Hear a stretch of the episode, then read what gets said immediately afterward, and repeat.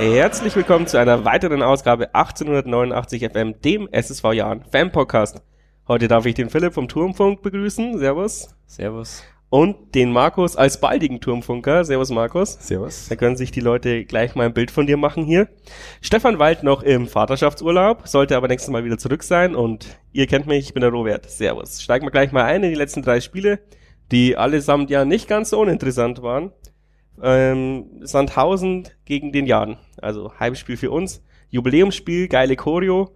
Ähm, und mal schauen, ob das Spiel eben, ja, dem gerecht wurde. 37. Minute, die erste äh, ernstzunehmende Chance, Wehling auf Stolze, äh, der mit der Direktabnahme, Keeper fischt ihn noch raus man sieht, nach 40 Minuten die erste Chance, war nicht die beste Anfangsphase. Dann ging es in die Halbzeit, 53. Sandhausen mit ihrer ersten größeren Chance, Biada knapp übers Tor.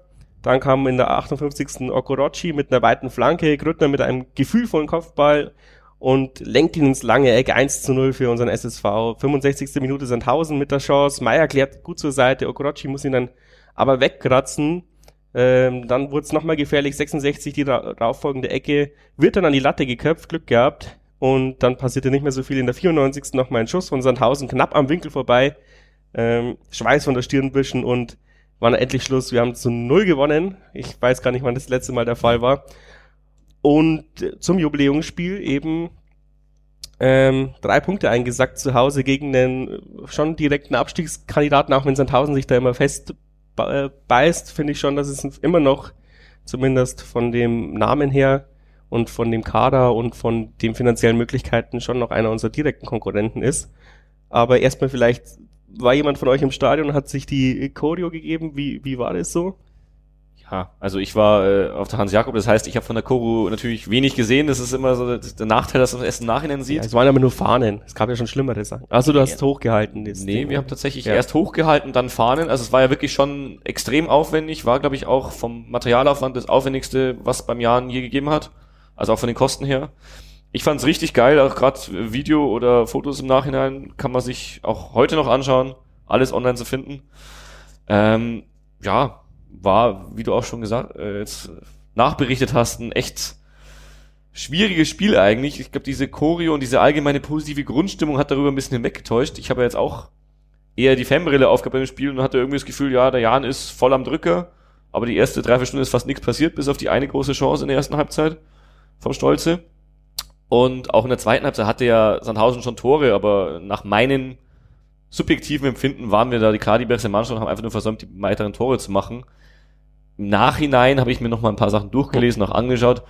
Glaube ich, lag es auch einfach daran, dass Sandhausen echt scheiße drauf war an dem Tag und da können wir auch schon froh sein. Vor allem abschlussschwach, weil ich meine, die hatten ja dann wirklich ja. Äh, nach in der zweiten Halbzeit äh, nach dem Okorochi seinem Tor, äh, nach dem Grüttner sein Tor dann eigentlich die größeren Chancen und wir eigentlich eher verwaltet. Also mit Ruhm haben wir uns da nicht bekleckert. Hm, ja, gefühlt wie alle Spiele gegen Sandhausen ein bisschen mehr Krampf an Kampf als Klasse. Ähm, da tun wir uns irgendwie fast schon traditionell schwer, wirklich zu brillieren. Ich glaube, letztendlich kannst du einfach sagen, ähm, die Jubiläumschorie und der, und der ganze Anlass hat dem Ganzen ein bisschen mehr Glanz verliehen als das Spiel selbst. Und ja, wenn du dir dann das Ergebnis anschaust, musst du, glaube ich, fast einfach zufrieden sein. Zu Null gespielt, mal endlich mal wieder defensiv sich passabel präsentiert, wenn auch am Schluss mit ein bisschen Glück. Ähm, und, und vorne halt einmal den, den Durchbruch geschafft. Ich glaube, das ist dann das Positivste, was man daraus mitnehmen kann. Ansonsten sind es Spiele gegen direkte Konkurrenten, du hast es schon angesprochen. Da geht es um Ergebnis vor allem anderen. Ähm, deswegen, ich glaube, die, die Spiele, wo wir brillieren können, wo wir uns äh, die Leute überraschen können, das sind vielleicht die, gegen die, wo die Leute jetzt nicht davon ausgehen, dass wir die Punkte mitnehmen. Aber gegen Sandhausen musst du am Schluss sagen, drei Punkte zu null abhaken. Aber ja, vielleicht tun wir uns ja generell eben schwer mit ja, Mannschaften, die so ähnlich spielen wie wir, finde ich. Also, weiß jetzt nicht, ob die Sandhausener Spielanlage so die gleiche ist wie wir, aber schon. Also nicht sowas, wo du halt mal über einen Konter kommen kannst, über die Schnelligkeit äh, oder mal das Mittelfeld überspielen, weil die stehen halt auch kompakt da drin. Und dann fehlen sowohl Sandhausen als auch uns die spielerischen Mittel, um dann wirklich ein geiles Spiel irgendwie aufzuziehen. Oder sehe ich das falsch? Ich glaube, das, äh, die große Krux ist, dass du gegen solche Gegner nicht in Rückstand gerätst, was wir die letzten Jahre leider öfter mal geschafft haben. Also mit solchen Gegnern meine ich jetzt nicht nur Sandhausen, sondern Paradebeispiel ist auch Dresden oder Kiel, Weil das sind halt die Vereine, die äh, vielleicht spielerisch auch nicht so brillant sind teilweise, wobei Dresden kann irgendwie alles. Also die sind jetzt nicht irgendwie aus dem obersten Regal, aber die können auch spielerisch viel und verteidigen uns aber auch meistens an die Wand, wenn sie mal führen. Aber allgemein die Vereine, die halt eben gut verteidigen können, weil sie es vielleicht auch müssen in dieser Liga, weil sie so ihre Spielweise haben. Wenn du gegen die in Rückstand gerätst, dann haben wir in den letzten Jahren sehr wenig Land gesehen. Das hat sich jetzt mit der Zeit ein bisschen gebessert. Aber da ist es immer besser gewesen, wenn du in Führung gehst, wegen Sandhausen jetzt auch, und dann irgendwie dieses Spiel zu Ende duselst. Ich meine, Sandhausen duselt sich auch seit Jahren durch die Liga, du hast es angesprochen. Ich glaube, die sind tatsächlich, die sind ja damals mit uns aufgestiegen. Das war schon, ja. äh, der Aufstieg 13, in oder? Karlsruhe, ja. Da sind die mit uns aufgestiegen, also nicht über die Relegation wie wir. Und wegen uns letztendlich drin geblieben, ja. weil wir in dieser abgrundtief schlechten zweiten Liga wo Duisburg dann die Lizenz verloren hat, eben noch schlechter waren als, als sie. einziger abgestiegen. Unter anderem auch das direkte Duell halt verloren, das wahrscheinlich entscheidend gewesen wäre oder sehr entscheidend auf dem Weg, ein paar Spiele vor Saisonende. Weiß noch, es war glaube ich ein Abendspiel im äh, alten Jahnstadion. Und seitdem duseln die sich halt so ein bisschen durch die Liga, meistens sogar relativ gut, also gar nicht in direkter Abstiegsgefahr aber sie zählen jedes Jahr als Abschiedskandidat. Und das ist ja genau das, wo wir jetzt eigentlich hinwollen. Ja. Oder was wir jetzt so seit zwei, drei, drei Jahren machen, dass wir unsere Punkte so mühsam, aber doch letztendlich recht zuverlässig holen und am Ende gar nicht so viel mit dem Abstieg zu tun haben, aber auch jedes Jahr einer der ersten Abschiedskandidaten sind. Ja, es nimmt halt auch keiner ernst. Ich meine, Sandhausen ist halt auch so ein Kaff und so. Ähm, ja, das, ist halt einfach so, das hat halt einfach keine Prestige, Regensburg ja teilweise auch nicht, obwohl es immer besser wird, weil vor allem Leute, die dann hierher reisen, merken halt, oh, das ist ja doch kein Bauernhof, sondern es ist schon eine geile Stadt. Ja. Ähm, das ist in Sandhausen halt nicht, weil da bist halt im Wald. ähm, ich glaube auch, dass Sandhausen stellvertretend ist für viele Mannschaften, gegen die wir spielen, die, wie du schon gesagt hast, eher defensiv gegen uns auftreten und ich glaube, wenn man Jan jetzt für die letzten Jahre anschaut, was uns so gut macht, sind unsere überfallartigen Konter und unser schnelles Spiel nach vorne, ohne, ohne viele Stationen äh, dazwischen, wo der Ball einfach direkt nach vorne gespielt wird und schnell der Abschluss gesucht wird. Und diese Mannschaften nehmen uns einfach diesen Speed, nehmen uns diesen, diesen überfallartigen Moment und dann fehlt uns ganz häufig der Dosenöffner, um dann wirklich mal eben, was weiß ich, mit, einem, mit einer genialen Kombination oder mit einem Standard den, die, die Bude eben zu machen. Ja, was du halt schon auch sagen musst, die Mannschaften, gegen die wir letztes Jahr die meisten Punkte geholt haben, also HSV Ingolstadt oder auch so Mannschaften wie jetzt halt, äh, Stuttgart, die scheißen sich halt auch nix. Äh, selbst wenn die 2-0 gegen uns führen, dann spielen die weiter auf Angriff und äh, versuchen sie nicht hinten reinzustellen und nichts mehr zuzulassen. Also das ist auch gut so, dass sie es nach wie vor machen und nicht irgendwann mal gecheckt haben, dass sie uns vielleicht einfach mauern sollten, selbst wenn ja, sie ja. andere Ansprüche haben weil da kommen wir dann halt wieder ins Spiel und dann, wenn wir ein, auch ein, zwei Tore schießen, selbst gegen guten Gegner, der uns die Hütte vollballert, dann kommen wir in diesen Rhythmus rein und haben gerade zu Hause auch, wie man ja eigentlich auch, das greife ich ein bisschen vor, in der ersten Halbzeit in Osnabrück gesehen hat, äh, dann haben wir auf einmal diesen Flow auch eben mit dem Heimpublikum und spielen uns ein bisschen in Rage und das ist das, die Spiele, wo wir richtig stark sind und wo wir auch immer drei, vier oder auch mal fünf Tore schießen, obwohl der Gegner teilweise am Anfang sogar die besseren Chancen hat, aber weil er es halt zulässt und weil er sich nicht hinten reinstellt.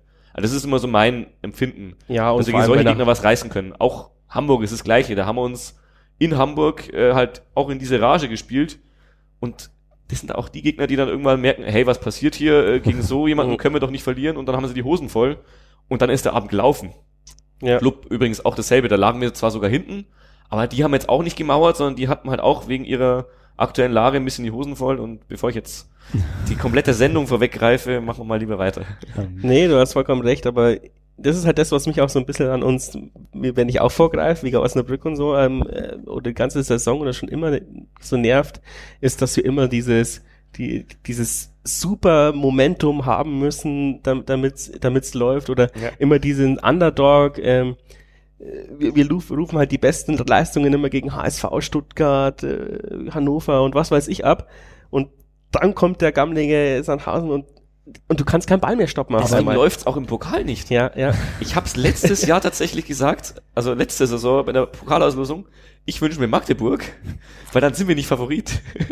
Magdeburg war damals zwar Aufsteiger aus der dritten Liga, aber dann wären die wahrscheinlich sogar Favorit gewesen. Also und wir hätten eine Chance gehabt und in Leipzig und leider auch dieses Jahr in Saarbrücken sage ich nicht, dass wir jetzt keine Chance hatten, aber es war halt wieder genau das Gleiche.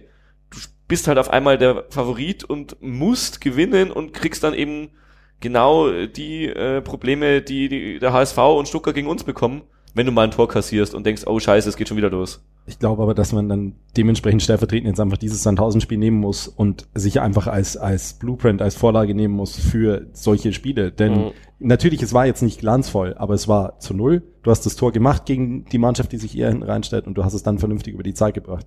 Ich glaube einfach, dass wir da sagen müssen, okay, wir haben in diesem Jahr jetzt auch die Spieler, die da mal den, den entscheidenden Pass spielen können, die da mal den Gegner eben öffnen, der sich hinten rein äh, äh mauert. Und dementsprechend ja, wie gesagt, es sind alles drei Punkte. Ähm, der wären wir in anderen Spielen, ohne jetzt vorzugreifen, äh, sehr froh drum gewesen. Ja. Aber ich glaube, letztendlich musst du einfach sagen, okay, un unangenehmer Gegner für uns, für unseren Stil, ähm, vernünftig zu Ende gebracht, Jubiläum nicht vergeigt, schöne Choreografie, drei Punkte, danke, nächstes Spiel. Ja. Eins übrigens noch zum Jubiläum oder zur Stimmung allgemein, äh, nach dem Spiel war Weltklasse. Also ich glaube, es ist in zwei Interviews, äh, also in zwei normalen Interviews durchgekommen und auch in einem Turmfunk-Interview, das wird sogar auf der Mitgliederversammlung nochmal gezeigt, das vom, ähm, vom äh, Flo, der ja auch schon öfter mal im Podcast war und eben Turmfunker ist. Kann man sich übrigens auf Jan TV auch noch anschauen, das Interview, wo Bene Gimba eben auch erwähnt, äh, dass das gerade total krass ist, dass die Fans immer noch feiern und ich kann sagen, es war auch im Blog echt krass und echt geil. Es war so eine typische, fast Rock-Konzert-Atmosphäre, dass du da gibt's doch so ein paar Musiker, die dann immer so als Rauschmeister so und jetzt nochmal und nochmal, jetzt wirklich das letzte Mal und jetzt wirklich das letzte Mal. Und irgendwie eine halbe Stunde später geht's immer noch weiter und jeder eskaliert halt noch mehr. Ob das jetzt nach einem 1-0 gegen Sandhausen sein muss, keine Ahnung, aber nach so einem Jubiläum, da war es der perfekte Abschluss. Und wir haben den Sieg gehabt. Es war wirklich eine sehr schöner, äh, was war das? Samstagnachmittag, glaube ich, oder so. Ja. Ich glaube schon, ja. Da ist keiner mehr mit Stimme nach Hause. Ja, gutes Stichwort. Ich glaube, ge äh, gegen Nürnberg ist auch keiner mit Stimme nach Hause gegangen. Aber wollen wir erstmal dieses Spiel Revue passieren. Jetzt dauert es ein bisschen länger, weil es echt äh, chancenreich war. In der 13. Minute lange Flanke der Klupperer geht ganz knapp am Tor vorbei. 14. Behrens chippt den Ball in die Mitte, der wird weitergeleitet. Hack kommt kein, bekommt keinen Druck mehr hinter den Ball und stachert ihn vorbei. Dann endlich mal wir mit Palacios, geiler Pass auf Wehling, der Ball kommt dann in die Mitte, Albers bekommt aber den abgefälschten Ball nur noch äh, in der Rücklage zum Köpfen. Dann Jäger kommt völlig frei aus dem Rückraum zum Schuss. Okorochi springt noch irgendwie dazwischen, äh, abgefälscht drüber. 27. wieder Okorochi mit einer butterweichen Flanke auf Grüttner. Der dann mit dem Kopf an die Latte. 38. Minute dann der Freistoß äh, von Nürnberg. Behrens schubst Besuschkow ganz leicht.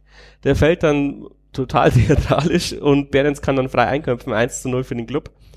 Anschließend sind wir dann ein bisschen in die Halbzeit geschwommen.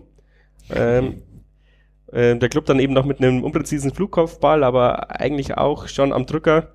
Wir sind dann aber leider auch ein bisschen schläfrig aus der Halbzeit gekommen, hat äh, dann aber keine Folgen gehabt. 54. Minute, Valentini mit Tempo aufs Tor, völlig frei zum Schuss.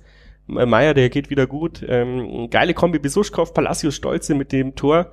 Dann aber leider hauchdünn im Abseits gewesen, hat der Linienrichter tatsächlich richtig gesehen. Habe ich im Stadion nicht so gesehen. Das hat im Blog keiner so gesehen, aber ja. in diesem Blog siehst du halt auch nichts, was Abseits betrifft. Stadion ist, Stadion ist geil, aber du siehst halt einfach nichts. Da ist doch einfach so weit weg durch ja, die Laufbahn. Überall. Unterrang, äh, sehr weit weg durch die Laufbahn und dann halt auch noch ein richtig altes Stadion. Also es ist ein ja. schönes Stadion, aber der Gästeblock ist halt scheiße positioniert. Ja, auch die Kommentatorenbühne, äh, Tribüne war der Wahnsinn. Also wir saßen halt direkt unterm Dach und du hast halt die mhm. Hälfte des, de, deines Blickwinkels war Dach. hey, ist auch schön. Erinnert mich an Kaiserslautern, ja. Dann 71. Gimber mit der Flanke, Schneider bekommt zu wenig Druck hinter den Kopfball. Dann auch eine ähnliche Chance, leider bekommen wir den Ball dann auch nicht aufs Tor. 84. Schneider tänzelt drei Leute im 16er aus, schießt dann aber Mörder vorbei. 88. wieder Schneider mit einem abgefälschten Schuss, dann Luxe hält, reagiert er ganz gut. Und dann kommt eben dieses äh, Eskalationsmoment. 93. Minute Eckball für den Jan. Äh, Meier schaut so ein bisschen zu Nanzig. Nanzig sagt, los, geh vor. Ich, ich sicher ab. Dann kommt der, der Eckball rein, eigentlich relativ schlecht. Und Meier bekommt noch irgendwie den Fuß hin, äh, sehr akrobatisch und der fliegt so übers Tor eigentlich. Luxe geht auf Nummer sicher, ditcht ihn drüber, zweiter Eckball. Und der wird dann echt ganz gut scharf geschossen. Ähm, da kommt Meier mit dem Kopf hin und Eras hat dann irgendwie das völlig verbockt, seinen Gegenspieler zu decken. Also der war total verwirrt, ob er jetzt einen Meier oder einen Besuschkow, äh, einen Schneider nehmen soll. Es hat auf einmal ein Spieler mehr auch im ja. Strafraum. Da hat es funktioniert. Aber das Geile ist ja, Rückraum. genau, aber das Geile fand ich ja, ich habe es mir zehnmal angeschaut und ähm, der, der Eras zupft erst so in, in, in Schneider so an, am Trikot und weiß, hey, der steht hinter mir so ungefähr. Dann kommt der Ball rein und dann sieht er, oh, vorne steht ein Torwart frei, ich gehe zum Torwart, kriegt den Ball nicht. Und, dann, und dann verlängert ihn eben Meier und äh, Schneider drückt ihn über die Linie. Meier dachte aber, glaube ich, ziemlich sicher, dass er ihn einfach reingeköpft hat, weil er hat es ja nicht gesehen, als er im Hinterkopf geköpft und feiert dann halt als gäbe es keinen Morgen mehr. Und ich glaube, ihr seid im, im, in der Tribüne dann auch total ausgerastet im Gästeblock. Ja. War nicht mehr, nicht mehr normal tatsächlich. Und was ich jetzt hervorheben möchte an dieser Stelle, wir haben ein Eckballtor geschossen. Wahrscheinlich war es nicht mal das erste dieses Jahr, aber es ist, es kommt mir jedes so Mal an, wie das erste vor und ich denke, endlich mal eine gute ja, Ecke. Ja, ja auch, auch äh, Mersat hat ja dann in der Pressekonferenz gewitzelt, wenn ich gewusst hätte, dass mein Torwart äh, dafür vorne braucht, hätte ich ihn öfters vorgeschickt oder so. Ja, ähm. vielleicht ist das die richtige Taktik, weil ich habe dieses Jahr ja zu Saisonbeginn in den Testspielen, habe ich mich so gefreut, weil man gesehen hat, mit Besuschkow haben wir jetzt einen, der kann richtig schöne Ecken schießen. Ach, Und irgendwie kam das nicht an nee. in dieser Saison bisher. Aber mhm. vielleicht wird es jetzt besser. Ich, also die, die gesamte Schlussphase eigentlich, alles so ab der 75., 80. Minute, hattest du im Stadion schon das Gefühl, okay, da geht heute noch was, weil da war dann auf einmal der Druck da, da war dann das da, was uns das ganze Spiel gefehlt hat. Die, die, die, der nötige Zug, der nötige Einsatz auch. Ähm, man hat dann auch gesehen, Alex Nanzig, der sich da wirklich in, in jeden Zweikampf reingeworfen hat, als war es sein letzter.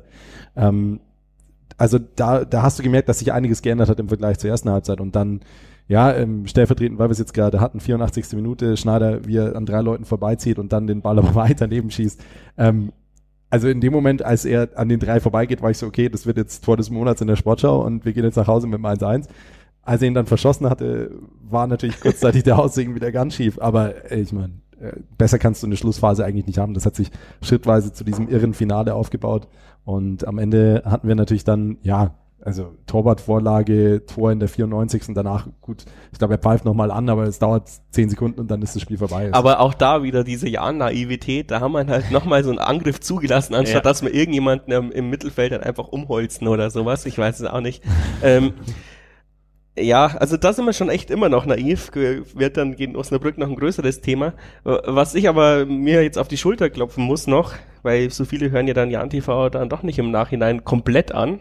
Ich habe vor der vor der vor der zweiten Ecke gesagt, äh, wenn ihr wenn ähm, wenn irgendjemand die sich die das Tor in der Nachspielzeit noch äh, fängt, dann der Club. Ja. Und drei Sekunden später was drin. Das es, war geil. Ist lustig, weil das hat aber ja sehr viele Leute im Gästeblock auch ja. gesagt, dass der Club jetzt langsam die Hosen ja. voll hat und es es ist ja jetzt liegt ja nicht an uns, das war ja Muster in den letzten Wochen und sie haben ja heute auch ihren Trainer gefeuert. Ich Marek Mintal übernimmt vorerst übrigens, finde ich eine interessante Randnotiz. Ja, finde ich auch geil. Ah, und es ist irgendwie symptomatisch für einen Club aktuell oder auch ja, saisonübergreifend, dass sie da halt dann schon auch ein bisschen die Hosen voll hatten. Ich meine, wir waren wirklich in der letzten Viertelstunde drückend. Ja. Und das ist jetzt wieder meine Fanbrille aus dem Gästeblock. Meiner Meinung nach waren wir im ganzen Spiel ungefähr auf Augenhöhe. Wir hatten zwar nicht diese krassen Chancen, ja, der, oder ja. nicht so viele krasse Chancen in der Club, wo wir echt ein paar Mal Glück hatten, dass der, ich weiß gar nicht, ob es Okorochi oder Korea war, der den wirklich dann abgefälscht hat, knapp übers Tor. Wobei wir hatten auch einen Lattentreffer in der ersten Halbzeit schon. Wir haben Wobei? in der ersten Halbzeit ein paar individuelle Matchups, wird man jetzt in anderen Sportarts, äh, Sportarten sagen, gehabt, wo halt einfach unsere Spieler deutlich schlechter ausgesehen haben gegen die guten individuellen Offensivspieler von Nürnberg. Also gerade auf den Außenbahn haben wir da echt Probleme bekommen, ein paar Mal weil wir da einfach kein Mittel gefunden haben. Aber wir haben uns Chancen erarbeitet. Das hast du gerade vorgelesen. Wir haben es wirklich zu jeder Phase Spiel Chancen erarbeitet. Und am Ende hat halt nur noch der Jan gespielt einfach. Also ich, ich stimme schon überein, dass wir, dass wir nicht so unterlegen waren, wie es vielleicht im ersten Moment rüberkam. Aber gerade in der ersten Hälfte haben wir sowohl Glück, dass es nicht schon, dass wir nicht höher zurückliegen. Und außer dem, dem Lattenkopfball fällt mir da jetzt auch nicht wirklich eine, eine Chance. Aber wir hatten eine super Spielanlage. Ich meine, ja. ich, ich, ich habe da kommentiert und habe immer irgendwie so ein bisschen kommentiert und gesagt, der Jan ist die leicht bessere Mannschaft, obwohl der, obwohl der Club die besseren Chancen hat. Ja. Weil ich so begeistert war von, weil die anderen Spiele davor waren halt einfach spielerisch so grottenschlecht von uns. Nicht nur Sandhausen, sondern alles, was davor war, Kiel und was der Teufel. So also ich fand Spieler vorne nicht schlecht, bloß und genau, der letzte Pass hat, halt immer nicht gepasst. Das genau. Das, das hat mir aber total so gefallen, ja. Also wir hatten Kombinationen. haben wir halt schon viel ja, zugelassen. Wir haben halt, ja, weil die halt auch sau schnell waren teilweise. Ja, und weil wir unser Stellungsspiel gerade gegen Nürnberg da wirklich vernachlässigt haben in der ersten Halbzeit. Also da waren oft so Sachen dabei, die machen eine Spieleröffnung hinten raus, spielen den ersten langen Pass und nehmen vier, fünf Jahren Spieler aus dem Spiel, einfach weil wir, weil wir nicht dastehen, wo ja, wir die machen haben. halt diesen, diesen, diesen Fußball-ABC, Doppelpass und auf einmal ist die komplette linke genau. oder rechte Seite offen das war halt wirklich eklatant, aber wie Meier hat sich auch ein, zwei Mal richtig ausgezeichnet. Ich finde, der wird auch immer besser in unserem Spiel oder kommt immer besser.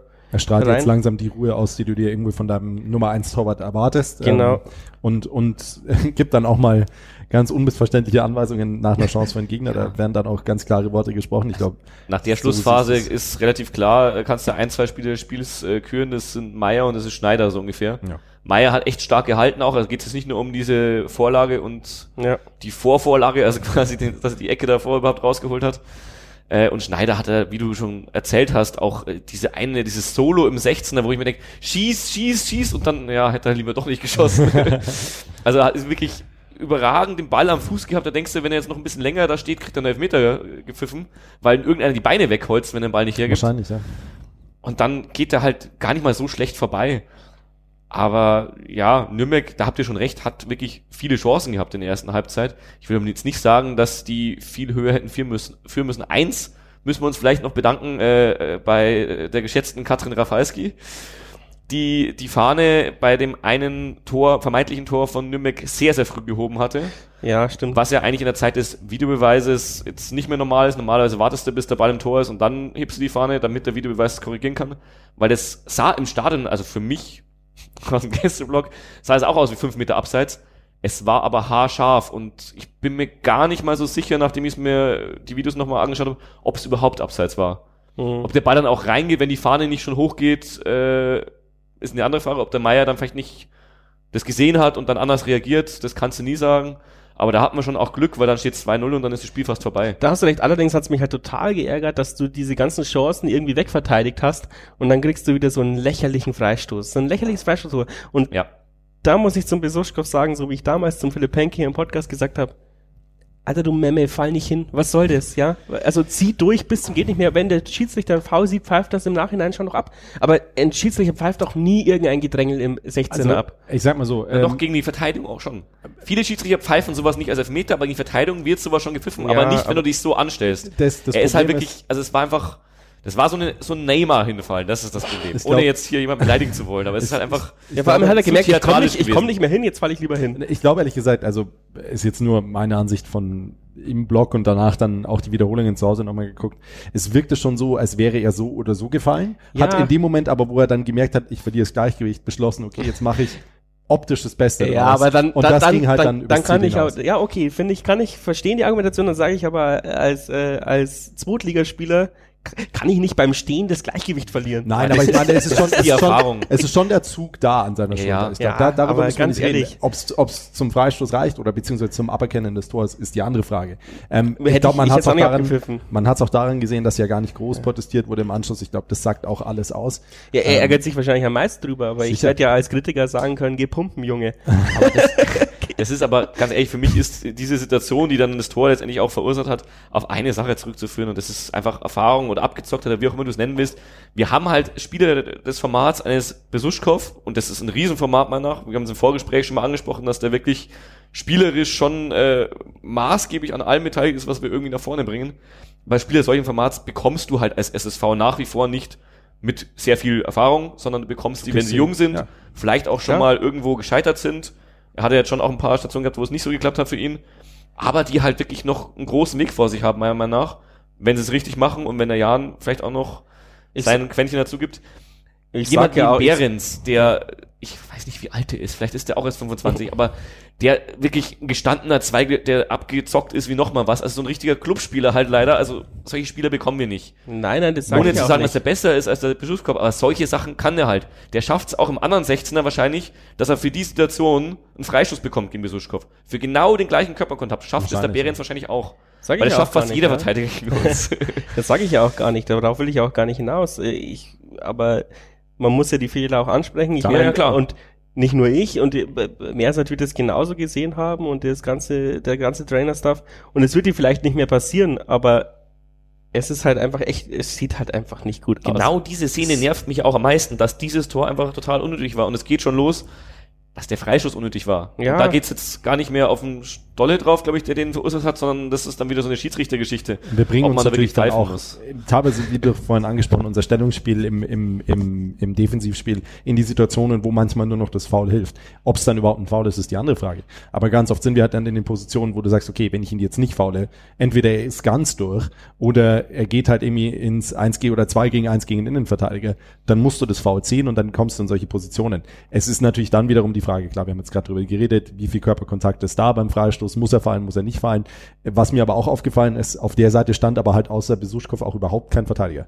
Also am langen Pfosten war da nichts. Wir haben äh, eigentlich immer noch kein Konzept, ob wir jetzt im Raum oder, oder an Mann verteidigen, finde ich. Also ich, also die, die Jonas Meyer sagt, hat ja, saß ja hier und hat auch gesagt, ja, wir müssen das, wir müssen die Sachen wieder besser verteidigen, aber offensichtlich ähm, haben wir noch kein Allheilmittel dagegen. Aber wir haben ja wir sind sehr anfällig, anfällig gegen. aber wir, wir haben ja gerade schon angesprochen, wir hatten jetzt zumindest ein Spiel vorher, dass wir mal zu Null gespielt haben. Klar, naja, aber ich meine, da, sind jetzt nicht so viele Freistö äh, so viele. Nein, also das, wie gerade bei Standards, offensiv leider oft ungefährlich sind und defensiv anfällig sind. Das haben wir jetzt und mehrfach schon gesehen. Ja, das stimmt. Ähm, aber das ist ja auch schon fast Jahren Tradition über die letzten Jahre. Ähm, ja, ich, ich weiß genau, weil das unsere Tradition ist in den letzten ich, Jahren. Glaub, ich weiß gar nicht, war das in, in, der, in, der, in der Regionalliga oder in der dritten Liga, der Saison, wo wir tatsächlich eine Zeit lang echt mal ganz gute Freistöße naja, so wir hatten haben. aber, also Freistöße, ja, das war mit Knoll hauptsächlich. Stimmt, ja. Aber wir haben jetzt mittlerweile eine Tradition, eigentlich seit dem Regionalliga-Aufstieg, dass wir uns pro Spiel über zehn Ecken rausarbeiten und davon keine oder ganz selten mal eine verwandeln. Das hat sich gebessert, aber es hat sich gebessert in dem Sinne, wir arbeiten uns nicht mehr so viele Ecken raus. es hat sich, äh, also hat sich gebessert, dass wir, dass wir nicht mehr so viele Konter fangen und dann auch. Tor kassieren. Und der Prozentsatz an Ecken, die drin sind, hat sich, glaube ich, schon verbessert, aber auch nur, weil wir uns halt keine 15 mehr im Spiel ja. fangen, äh, äh, ja, arbeiten, ja. sondern halt nur noch fünf. Und dann ist trotzdem erst jedes dritte oder fünfte Spiel mal eine drin aber am Ende machst du halt eben merken. Aber wenn du jetzt wirklich sagst, wenn es beim Jahren vielleicht auch so erkannt wird und nicht nur das Gekrantel von uns und von vielen anderen ist, dass wir bei Standards offensiv wie defensiv nach wie vor, vielleicht auch zum Vergleich der Rest der Liga, äh, zum Rest der Liga schon Defizite haben, dann wäre es doch mal eine Zeit, hier eine Vorreiterrolle einzunehmen und äh, vielleicht mal ein bisschen zu investieren, was ja im Liga-Vergleich auch kein richtiges Investieren darstellt, und ein Special Teams Coach anzustellen, um jetzt halt wieder viel zu sehr in andere Sportarten abzuschweifen, aber einfach ein Standard Coach, der offensiv wie defensiv nichts anderes macht, als sich Standards auszudenken und das wirklich auch trainiert einmal die Woche ich glaube, dass das funktionieren kann. Ich wenn weiß gar nicht, ob du einen Standardcoach da brauchst. Du brauchst halt einen Spieler, der gerne Standard schießt, auch gute Technik hat und der sich da halt einfach eine Stunde nach dem Training hinstellt. Aber gerade defensiv also, ist das trainierbar. Da geht es nicht um einen Spieler. Ja, okay, defensiv, ja. Ich, ich, ich rede jetzt wieder von offensiv. Ich glaube, wenn man sich die Offensive anschaut, ähm, muss man aber halt auch ganz einfach sagen, da sind ganz, ganz viele neue Teile äh, im, im Einsatz. Also, aber wir haben halt wir noch haben nie so eine große Mannschaft gehabt. Natürlich, gefühlt. aber wenn du jetzt anschaust, unsere ersten zwei Standardschützen im Normalfall dieser Tage, wenn sie am Platz stehen, sind äh, Besuschkow und Okoroji, beide neu im Verein. Äh, in der Mitte hast du mit Schneider, Albers, Weckesser, alles Spieler, die neu sind, die dann am besten am anderen Ende dieses Standards landen sollen. Natürlich sind wir jetzt bald zur Hälfte der Saison. Insofern, jetzt findet sich das auch langsam und jetzt haben wir ja auch unser erstes Standardtor. Ähm, aber ich glaube. Ja, aber als ob der Meier da mittrainiert hätte. Nein, aber ich, ich glaube schon, dass man, dass man, dass sich das noch bessern wird, weil gerade offensiv halt wirklich das ja quasi, wenn es um Standard geht, fast eine neue Mannschaft ist. Und, und insofern musst du dem Ganzen, glaube ich, schon noch ein bisschen Zeit geben. Ohne dass ich jetzt das verteidigen will, dass unsere Statistik da so aussieht, wie sie aussieht. Das Aber war, es ist, ist ja eine so gefühlte Statistik. Ich möchte jetzt ihr nichts vom Zaun brechen. Am Ende war ja eigentlich gar kein Gespräch, war eigentlich gar kein Gesprächsthema heute. Das hätten wir uns vielleicht besser vorbereitet. Deswegen, deswegen ja, wenn wir wirklich mit Zahlen kommen wollen hier. deswegen, deswegen ausbaufähig. Standards äh, tun wir uns da, glaube ich, kann man gar nicht äh, heute, was heute, Falsches da, davon sagen. Heute ist doch eher das Gremium für die gefühlte Wahrheit anwesend, nicht für die nackten Zahlen. Da müssen wir andere Leute einladen. Das stimmt, das stimmt. Heute ist, heute ist gefühlte Wahrheit. Team Stammtisch. Muss auch mal sein. Ja, es läuft, es läuft einfach zu gut dafür, dass wir nicht granteln dürfen.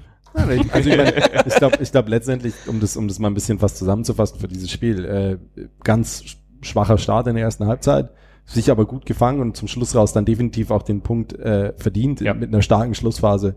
Und das muss man auch sagen. Ähm, eine, eine Woche später schlägst du Merk. Man hat, vielleicht, wer weiß, ähm, aber ja. man hat definitiv das Gefühl auch gehabt auf den Rängen, also so ging es mir zumindest, ich meine, wir sind sowieso eine Mannschaft für die letzten Minuten. Ich glaube, das hat sich inzwischen auch rumgesprochen in der Liga. Aber du hattest wirklich fast spürbar dieses, dieses Gefühl in der Luft, okay, da geht heute noch was, da kommt heute noch ein Tor. Und dementsprechend, als dann die erste Ecke kam und die zweite kam, dann war das schon so, okay, jetzt, jetzt könnte es aber soweit sein. Und natürlich dann äh, pure Ekstase. Ähm, ja, besser, besser kann so ein Spiel nicht enden. Und ähm, ich glaube auch definitiv, auch wenn das manche Nürnberger dann im Interview danach anders gesehen haben, auch die müssen mit dem Punkt zufrieden sein, denn irgendwo hatten wir uns den dann in der zweiten Halbzeit definitiv erarbeitet. Ja, besser kann man so ein Spiel nicht enden. Besser kann man kein Spiel anfangen wie gegen Osnabrück. Und da zähle ich gleich mal die zahlreichen äh, Chancen in der ersten Halbzeit auf. Dritte Minute, schneller Freistoß, ausgeführt, Grüttner kommt zum Schuss, nur Außennetz. Geiles Kombinationsspiel wieder mal. Stolze kann abschließen. Kühn lässt abprallen, Grüttners Nachschuss dann geblockt. Grüttner im 1 gegen 1 gegen Kühn, legt den Ball dann aber am Tor vorbei. 34. Ball fliegt durch den 16er. Und ich dachte mir schon die ganze Zeit, oh, Ping-Pong, jetzt, was ist denn jetzt? Und Schneider fasst sich ein Herz und haut ihm im Fallrückzieher knapp unter den Winkel. Der absolute Hammer, 1 zu 0. 42. Kurioser Fehlpass zu Kühn, zurück, Grüttner dazwischen und der spitzelt dann noch so den Ball Richtung Tor, die Geschwindigkeit fehlt aber dann total, dann kann der ähm, ein Lila da einfach so zurückjocken und den Ball von der Linie kratzen, war ein bisschen blöd. Hätte man vielleicht ein bisschen mehr Drill mitgeben können. 43. langer Pass von Leis auf Stolle, der mit dem Überblick liegt zu Grüttner in die Mitte und der netzt dann einfach eiskalt 1, 2 zu 0. Ähm, so gehen wir dann auch in die Halbzeitpause. Aus der kommen wir relativ ähm, unkonzentriert zurück. Osnabrück hat dann noch eine Chance und in der 49. kann Alvarez unbedrängt einfach in den 16er reinmarschieren und dann so vom Elfmeterpunkt einfach draufballern und ins Tor schießen. Ja, so ungefähr war's. 53. super Kombinationsspiel da wieder von uns auf der linken Seite. Okorochi quasi von hinten den Angriff eingeleitet, dann war so Albers dazwischen irgendwie, hat den weitergeleitet. Ich weiß, ein zweiter Spieler war auch noch dabei, ich schätze mal Besuschkow. Ja. Und dann steht er alleine auf Kühn, hat aber schon irgendwie 80 Meter in den, in den Beinen und haut ihn einfach unter die Latte. Hammer geil, 3-1. Also das war wirklich, der sollte genau da hin aufs Kurzeck hoch. Also da nach dem Spurt, so großen Respekt vor Gott, der generell ein Riesenspiel gemacht hat. Egal, was da jetzt noch kommt in deiner Nacherzählung. Ja. ja, jetzt kommt so ungefähr der Genickbruch. 47. Minute, Schneider schießt einen Konter nur an den Pfosten. Es ist butterweich also richtig platziert an den Pfosten. Ja. Und dann geht's los. 61. Minute in Osnabrücker kommt frei zum Schluss. Meier noch mit einer sehr guten Reaktion, nur zur Ecke. Die Ecke bringt nichts ein, glaube ich. 63. wieder ein Fernschuss. Meier lenkt ihn wieder nach außen. Und dann hat eigentlich wieder die komplette Abwehr Zeit, sich zu formieren. Die Flanke kommt rein, äh, der Pass kommt rein. Und dann steht Haier am, äh, am 11-Meter-Punkt wieder völlig frei und kann ihn wieder einnetzen. 2-1, 2 3. Und dann ungefähr der gleiche Angriff, bloß dass der vorher nicht abgeprallt war, der Ball über die linke Seite. Er heißt, er bekommt Krämpfe und liegt am Boden. Aber das, dann wird der Ball eben nochmal zurückgespielt, also ewig viel Zeit wieder. Und keiner übernimmt den Heister seinen Mann, obwohl sie sehen, dass er da mit äh, Krämpfen am Boden liegt. Ähm, der bekommt natürlich den Ball, schiebt ihn wieder in die Mitte und da steht schon wieder Haier völlig frei und, und knallt ihn quasi wie beim 2 zu 3 wieder so rein. Das ist übrigens normalerweise ein Defensivspieler, dieser Haier, ja. der uns da jetzt immer leid Ja, er stand halt einfach die ganze Zeit im Elber frei und keiner hat irgendwie gecheckt, dass der, dass der zum Gegner gehört. 3 zu 3. Und dann war Osnabrück noch im Laufe besser, aber es ist nicht mehr so viel passiert, aber ich habe uns verlieren sehen. Es ging dann Gott sei Dank noch 3 zu 3 aus, aber also das war ja, erste Halbzeit wirklich an die Wand gespielt, die beste Jahrenhalbzeit seit zwei Jahren, keine Ahnung. Seit Düsseldorf, also Heimspiel Halbzeit seit Düsseldorf, würde ja. ich fast sagen. Ja. Seit die Wo zweite. wir auch nur eine gute Halbzeit in Düsseldorf hatten. Das war jetzt, also das stimmt, ja. Und, Oder gute 60 Minuten meinetwegen. Und dann lässt du dir so die Butter vom Brot nehmen und ich, es tut mir leid, ich, ich viele sagen ja, es ist wegen der Auswechslung von Korea gewesen. Aber ich ich kann es nicht allein an diesem, an diesem Ding festmachen. Ja, vor allem, wem machst du den Vorwurf, wenn du es auf, auf die Auswechslung von Korea schiebst? Weil die Auswechslung von Korea hatte ja einen Grund. Der war ja wirklich kurz vor Gelb-Rot. Kannst du jetzt ihm vorwerfen? Kannst du jetzt dem Schiri vorwerfen? Kannst du vielleicht auch dem vorwerfen, der dafür reinkommt? Aber was viele machen, du kannst es nicht dem Trainer vorwerfen, dass er ihn da runternimmt. Nee. Ich glaube, den musst du in der Kabine nicht, lassen als Innenverteidiger jemand. Ich glaube nicht, dass nee, es, also ich, ich, ich habe keine großartigen Stimmen gelesen, dass also der Trainer. Hast ja, du also ich höre regelmäßig halt, dass der Trainer wieder den Sieg äh, ausgewechselt hat, irgend sowas. Ja. Und das ist halt, also es ist stimmt Quatsch, faktisch ja. vielleicht, aber es ist nicht seine Aber Schuld. ich meine, weil- wir schauen uns jetzt die zweite Halbzeit an. Sollte Korea, was weiß ich, 50., 55. Gelb-Rot kriegen und wir spielen das zu 10, dann verlieren wir das Spiel. Dann verlieren wir Also es, das ist, also de deswegen, nee, also an Richtung Trainer, glaube ich, meiner Meinung nach kann man da überhaupt keine Kritik üben. Also gerade in Ähm, dem Spiel, wo, wo die gelben ha Karten gegen uns in der ersten Halbzeit nur so geflogen sind, warum auch immer, kannst du halt, wo du halt auch wirklich dagegenhalten musst gegen so einen Ja. Gegner, der jetzt auch nicht gerade harmlos gespielt hat. Es, er hat halt kannst nicht du Abwehrchef Grätsche, er hat halt Gelb- jede Grätsche abgepfiffen. Das Aber ge gefühlt muss ich, muss ich schon sagen, ähm, auch in der zweiten Halbzeit, als wir dann die, die, die Tore uns fangen und ähm, gerade das, das zweite und das dritte, das wir uns fangen, sind natürlich dann schon irgendwo ein Muster, weil sie auch fast gleich fallen. Das sind ja sehr ähnliche Tore. Also, äh, also aber, aber äh, es sind du kannst ja die Schablone draus bauen, so ein Muster. also aber das es sind 2 auch- zu 3 habe ich ein anderes Muster. aber es sind auch, es sind auch für mich beides ähm, Einzelsituationen, die durch bestimmte Faktoren zustande kommen. Also wenn ich das jetzt mal kurz versuche aufzuschlüsseln. Ähm, das 2 zu 3 ist für mich erstmal klasse Torwartleistung von Meier, der den Ball zur Seite abwehrt. Das Problem ist, wir waren ein bisschen überrascht von ihrem schnellen Vorstoß und du hast das gefühlt, war das für mich so, dass die gesamte Abwehr einfach noch im Vollsprint möglichst nach hinten, möglichst nach hinten. Alle fast- auf der Linie. wollte ich gerade sagen, alle bis fast zur Grundlinie durchgesprintet sind. Niemand hat sich gedacht, okay, ich laufe jetzt Ja, aber- drei, aber- vier Meter dahinter, um den passenden Rückraum abzufangen. Und dort steht er halt dann, wie schon gesagt, völlig frei. Und das, ähm, Aber ganz ehrlich, jetzt, äh, Entschuldigung, dass ich unterbreche, aber das, das ist ein legitimes Verhalten für einen Innenverteidiger, aber nicht fürs defensive oder offensive Mittelfeld, die noch nach, zurücklaufen, um zu verteidigen. das liegt aber, und da kommen wir ja später sowieso noch dazu, die Verletzungssituation hat uns jetzt in die, in die Situation gebracht, dass wir quasi auf der 6 mit zwei ja, das sind schon Sechser, aber offensiv orientierte Spieler, die, die beide eher nach vorne denken. Da ist jetzt nicht der klassische Ausputzer mehr gewesen, der eben dann sagt, klar, meine erste Ding ist jetzt Passwege zustellen, ähm, Leute anlaufen und eben diese Pässe zu verhindern. Kann man jetzt sagen, wie man will. In der Situation hattest du das Gefühl, sie sind alle so weit zurück, dass niemand mehr in den, in den, in den Rückraum geguckt hat. Und beim 3 zu 3 ist es natürlich dann ähnlich. Da kommt erschwerend hinzu, das heißt er eben im Sprint, ich weiß nicht, war es ein Krampf, war es ein Zusammenprall, auf jeden Fall. Krampf hat er zumindest im, im Interview gesagt. Auf hat. jeden Fall geht er nach einem, nach einem längeren Sprint zu Boden. Ähm, äh, Verwirrung macht sich breit, jemand schiebt nach außen, aber in der Mitte deckt dafür niemand mehr ab. Da hat einfach die Zuordnung dann nicht mehr gepasst. Ist natürlich trotzdem, kann man kritisieren, muss man auch kritisieren, aber ich glaube trotzdem jetzt nicht, dass man daraus ein Muster basteln kann. Das sind zwei sehr spezifische Situationen, in denen es Doch, schief ich geht. finde schon, dass das Muster ist, weil auch die Spiele davor kriegen wir immer so viele Wei äh, Fernschüsse und sowas. Dieses, dieses, dieses. Nicht äh, den wenn- Fernschuss, sondern den nach dem Abpraller Ja, vom Fernschuss, genau. dann, wenn der Ball nochmal gegen den Stucker war, glaube ich, dann kam der Ball nochmal hoch rein und in der Mitte hat halt keiner mehr eine Ahnung, wo er stehen muss und dann wird er halt frei am Fünfer eingeköpft. Ich würde sagen, wenn du, wenn du quasi vom 16er so ein Viereck zeichnest, bis zum Ende des 16ers und nach vorne so bis zu ähm, 20 Meter vor dem äh, vor dem Mittelkreis und dann rotes Viereck reinmachst, dieser Bereich ist bei uns so oft verwaist und das ist dann schon irgendwie so ein defensives Mittelfeldgeschichte.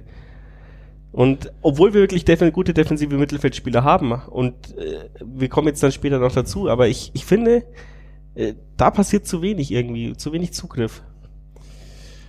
Ja, also wie gesagt, ich, ich glaube schon, dass es jetzt gerade jetzt, um jetzt nur mal äh, gezielt das Osnabrück-Spiel zu, anzuschauen, es sind diese zwei Situationen, ähm, in denen es halt schief geht. Gefühlt würde ich jetzt nicht sagen, dass das unsere Schwäche ist, dass wenn eine Mannschaft äh, an der Grundlinie steht, in Rückraum spielt, dass wir dann jedes Mal in, in Nö, Auflösungserscheinungen das nicht. treten. Das nicht. Also ich glaube eher wirklich, dass es diese, diese neue Spielsituation ist, Ja. dass wenn der Ball abgeprallt ist oder wenn er irgendwie anders nochmal verletzt sich und nochmal dann, nach außen geht und dann wieder halt in die Mitte. Ja. ja, das habe ich Also mir. dass wenn, der eher, wenn die Leute halt erst, wenn du erstmal einen Ball verteidigt hast, dich dann wieder Mann zu orientieren und schauen, wo ist mein Gegenspieler oder wo muss ich jetzt schauen, dass ich den Pass blockiere. Das ist nicht leicht. Aber vielleicht ist es schon auch so, ich meine, in dieser Liga macht jeder Videoanalyse. Und wir hatten das schon mal die Saison.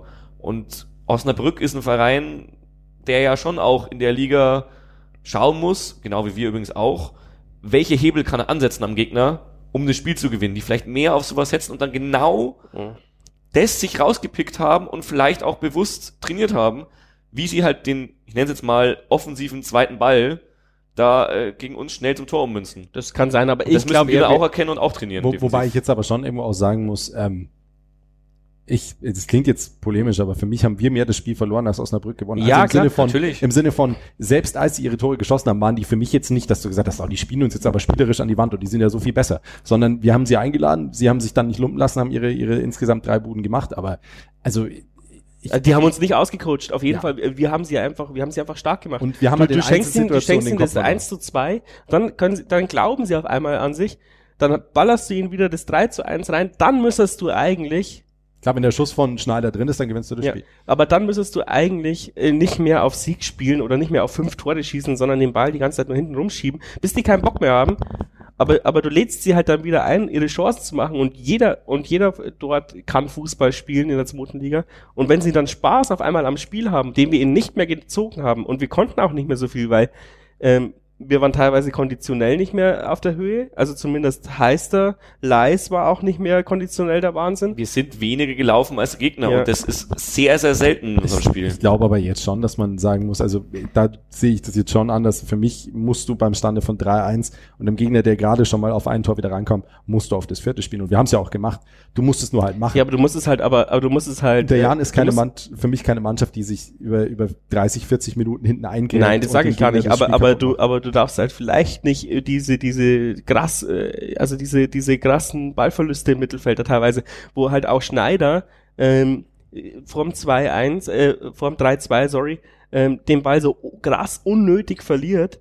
Ähm, ich meine, wir geben jetzt die ganze Zeit das, das, die Abwehr und so, das Mittelfeld die Schuld, aber eigentlich äh, beim 3-2 darf ich als Stürmer den Ball nicht im Mittelfeld verlieren, sondern muss alles dafür tun, dass er wenigstens zum Aus, zum Einwurf geht. Das ist aber, das ist ja immer das, ist immer eine Fehlerkette, es sind verschiedene Faktoren.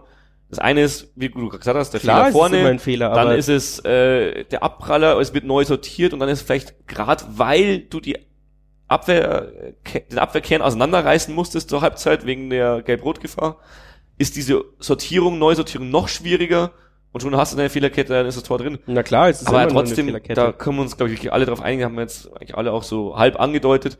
Wenn du 2-0 zur Halbzeit führst, eigentlich fast 4-5-0 führen musst, die aber jetzt auch nicht groß vorwerfen kannst, weil du hast zumindest das zweite gemacht.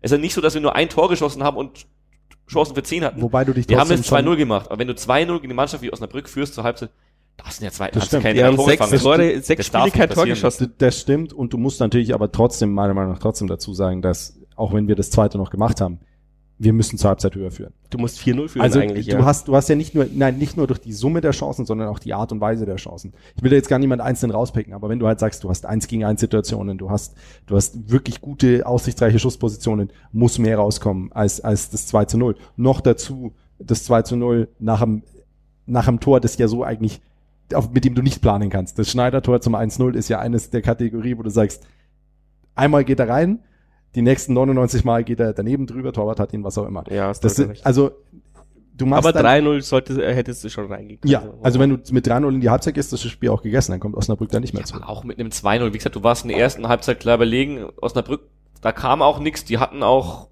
nicht irgendwie den Anspruch, da dann noch groß was zu versuchen, hat man das Gefühl in der ersten Halbzeit. Klar kriegen die einen Einlauf in der Halbzeit.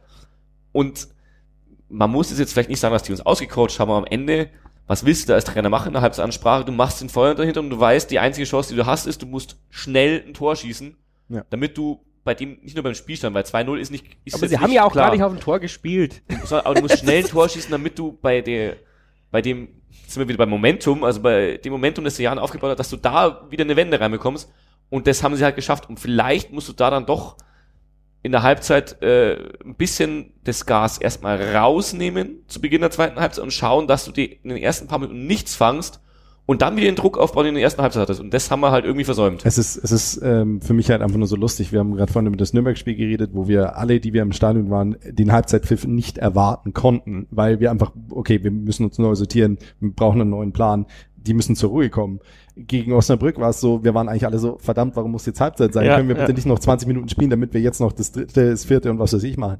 Ähm, genauso am Ende des Spiels gegen, gegen Nürnberg ähm, nimmst du dann einen Punkt mit und fühlst dich wie der Sieger. Gegen Osnabrück nimmst du einen Punkt mit und fühlst dich ganz klar wie der Verlierer. Und am Ende hast du nur zwei Punkte. Das heißt, am Ende wäre es besser gewesen, hättest du in Nürnberg verloren und gegen Osnabrück gewonnen. Vor allem, weil normalerweise, in der Tabelle sieht es jetzt nicht unbedingt so aus, Nürnberg eher ein Natürlich. Gegner ist, der oben anzusiedeln ist und Osnabrück einer, der direkter Konkurrent ist. Aber letztendlich musst du natürlich so sagen, wenn wir gegen Nürnberg nicht Ja. mit einer brutalen Schlussphase uns einen Punkt erkämpfen, starten wir gegen Osnabrück nicht so stark. Da hast das du recht, mental ja. natürlich Wahrscheinlich, schon ja. einen Aber Unterschied gemacht was halt sau ärgerlich ist, ist halt, dass du, dass du den Sieg am Fuß hattest und den wieder so naiv abgegeben hast. Aber, also erstes Positive, es gab ein Jahr in unserer, in unserer Zeit, der hätte das noch 5-3 verloren.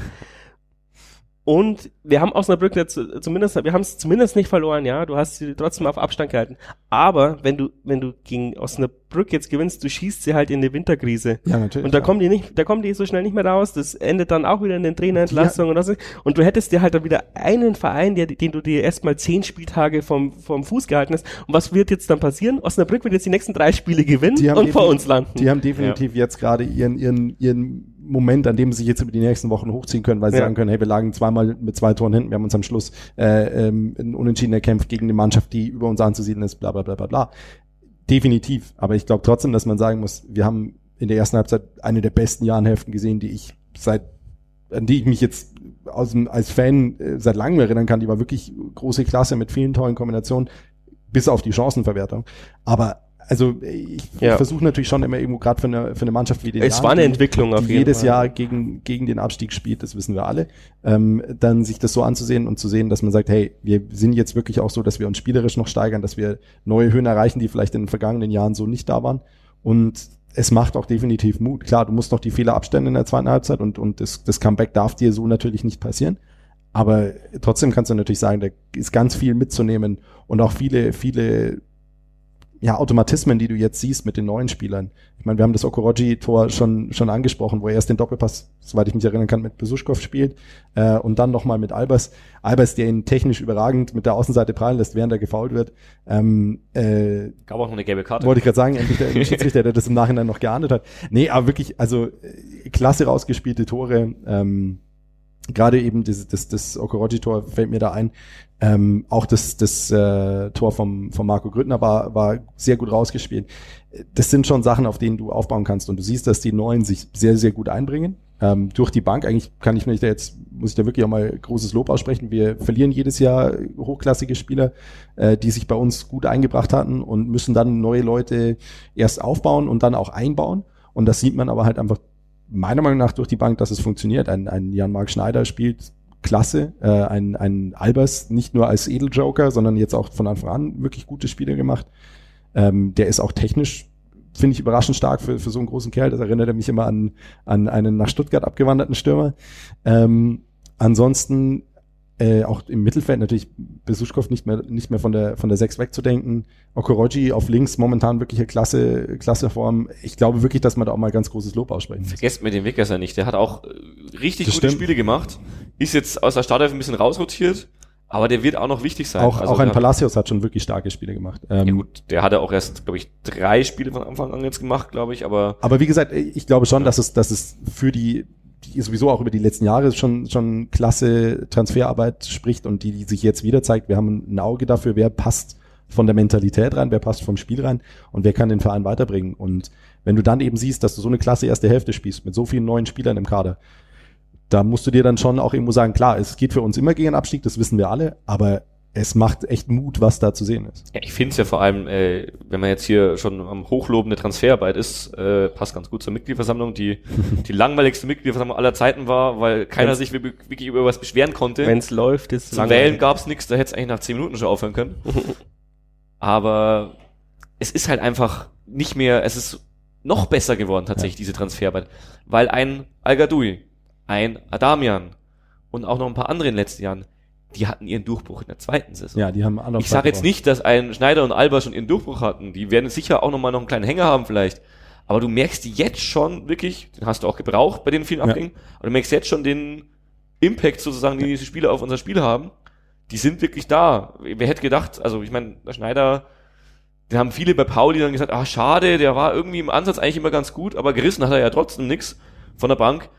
Der hat bei uns jetzt, glaube ich, schon wie viele Tore geschossen? Drei, vier? Drei oder vier. Ja. Und er, und, er, und er hat vor allem halt immer einen direkten Impact aufs Spiel. Ja. Also der, auch das Nürnberg-Spiel, da war er dann wirklich nach seiner Einwechslung äh, spielbestimmend. Äh, Also, das ist, Beschuschkow ist Stammspieler, Albers ist, glaube ich, der gefährlichste Joker der Liga gewesen äh, vor ein, zwei Spielen. Ich weiß nicht, ob es immer bevor noch er ist. jetzt immer in der Startaufstellung ja, das ist immer so eine, Raus mit dem! das ist immer so eine blöde Statistik, weil er halt dreimal getroffen hast bei Ja. Einwechslung und kein anderer das schafft oder nur ein anderer das schafft in der Liga, aber dann bist du doch immer der beste Er Joker. hatte- er Petersen hatte- lässt grüßen. Er hatte tatsächlich, er hatte, soweit ich weiß, drei Tore nach Einwechslung und eine Vorlage nach Einwechslung. Ja. Das ist halt, Also das ist schon als Momentaufnahme wirklich vom Transfergame auch wenn du nicht weißt, wie krass diese Spiele sich entwickeln, ob da einer dabei ist, der dann wieder für Millionen wechselt, äh, hoffen wir mal nicht so bald.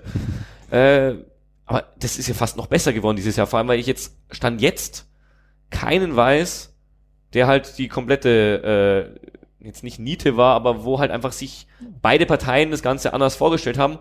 Und das war die letzten Jahre, war immer einer dabei, Ja. wo halt einfach nicht so eingeschlagen hat.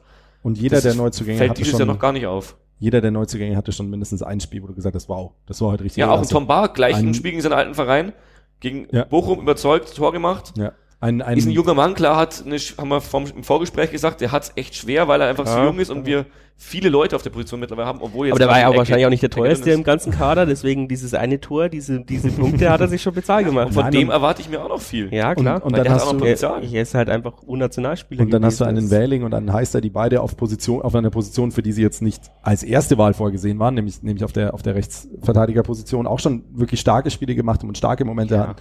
Ähm, Gerade die brauchen halt auch Zeit. Sicher, das sind ja auch gesagt, wirklich wenn da mal einer dabei ist, der erst nach einem halben Jahr, so wie al oder nach einem Jahr, wie Adamian, so richtig einschlagen, also das ist meine Erinnerung von den beiden Personalien, aber das war wirklich Ja, al war noch viel später. Der war ja eigentlich bis zum Ende der zwei, der, da wo er dann weggekauft wurde quasi. Naja, Magdeburg war für Ja. mich, also das habe ich auch kommentiert, Magdeburg letztes Jahr war es ein Durchbruchspiel und das war, glaube ich, im Oktober oder sowas und Okay. der kam ja auch erst im Januar desselben Jahres. Ja, aber danach ist er auch noch nicht sofort Stammspieler geworden. Der hatte Ja. auch so ein bisschen diese Albers-Laufbahn, hat erst la- eine Den Zeit Joker. lang ja, ja. Joker gemacht und dann. Egal, aber zusammenfassend spielt die Zeit eher für uns als gegen uns. absolut. Also es Das ist sind- Meckern auf hohem Niveau, aber es ist gut, dass wir ein bisschen was zu meckern haben und was man jetzt auch nicht vergessen darf. sind wenn der Jan, hallo, da wenn muss man man jetzt meckern. grad, wir meckern ja gerade mit positiver Grundstimmung. Wir versuchen Punkte zu meckern, weil eigentlich sind wir so positiv drauf, haben irgendwie den Lauf gerade so und so viel Spiele nicht geworden, äh, nicht verloren.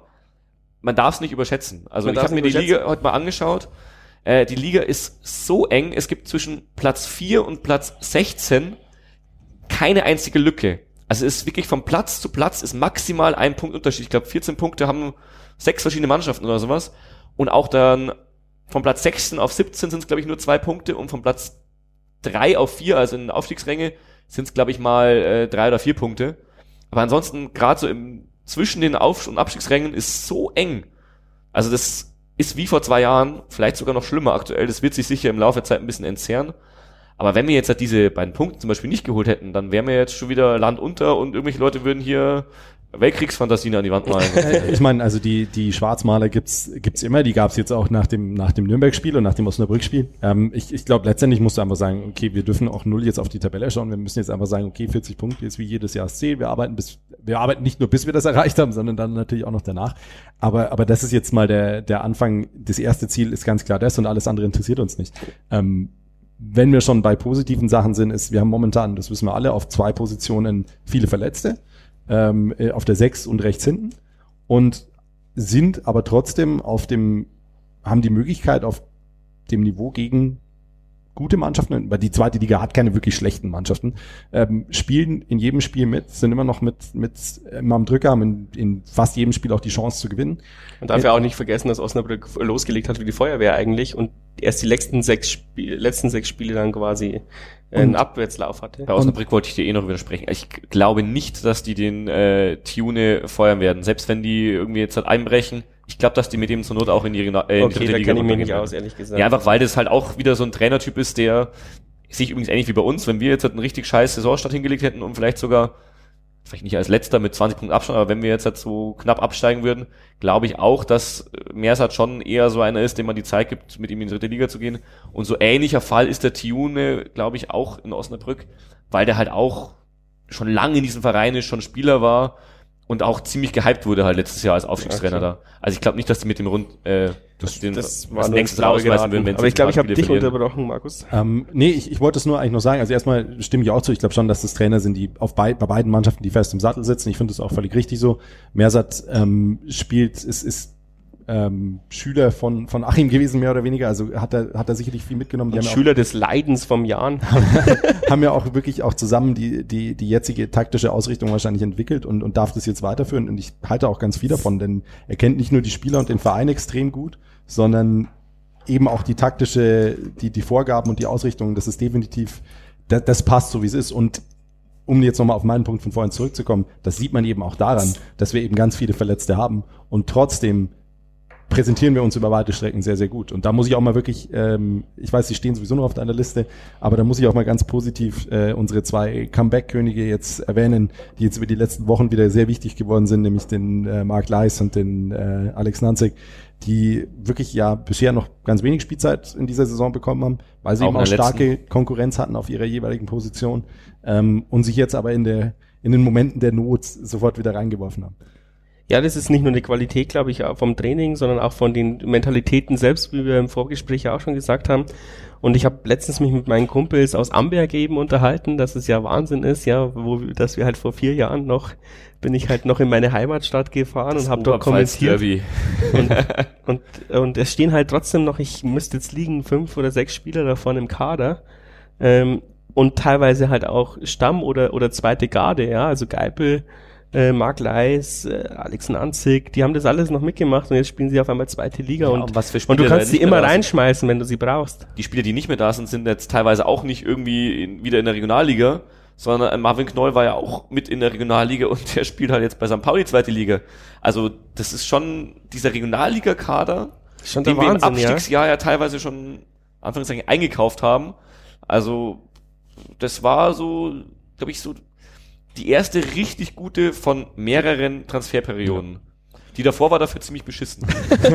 Muss man jetzt auch mal bei, alle, bei allem berechtigten Lob für die Transfers. Ja, gut, aber, Von- ich, aber auch da muss Da Das stimmt, Christian dir auch zu, aber, ich. aber, auch da, aber auch da waren ja dann, muss man ja auch den, den Verantwortlichen einen gewissen Lerneffekt einfach auch zugestehen. Das waren ja, und das kann man ja auch so sagen, auch Leute, die da teilweise neu in Positionen kamen, wo sie vorher noch nicht gearbeitet haben. Und auch die mussten sich ihre Routine und ihren, und ihren, ihr, ihr Fachwissen oder, oder, oder die Erfahrung. Vor allem die man waren sie einfach auf dem Blatt. Papier auch nicht viel schlechter als die späteren Transfers, sondern sie sind Ja. halt, sie haben also, sie haben es halt einfach nicht gerissen. Du hattest halt man einfach hat das halt Glück, vielleicht nicht mehr ganz so, man hat vielleicht dann später ein bisschen mehr auf den Charakter und auf das Teamgefüge geachtet als davor. Wahrscheinlich war das ein Lerneffekt, gerade dieser Charakterding ist, glaube ich, auch. Und vor allem, du musst halt sagen, wir hatten ja auch danach nochmal, ich will jetzt nicht sagen, Griff ins Klo, aber ein Spieler, der nicht funktioniert hat, haben wir ja schon mal angesprochen. Aber das waren halt meistens dann Ergänzungsspieler. Ja. Und nicht Spieler, die als Säulen gedacht waren, die irgendwie mehrfache Nationalspieler waren und schon neben Iker Casillas beim Pinkeln waren, weil er Dopingprobe irgend so ein Mist. Und aber einfach mental oder von der Mentalität her, ja, Okay, sehr, aber sehr wenig gezeigt haben. Auf jeden Fall wäre das wieder eine, eine, eher ein Thema für äh, Saisonabschluss oder Saisonmittelfolgen. Und wir sind schon relativ weit fortgeschritten. Ich Ein möchte noch Thema einer Sache heftigst widersprechen.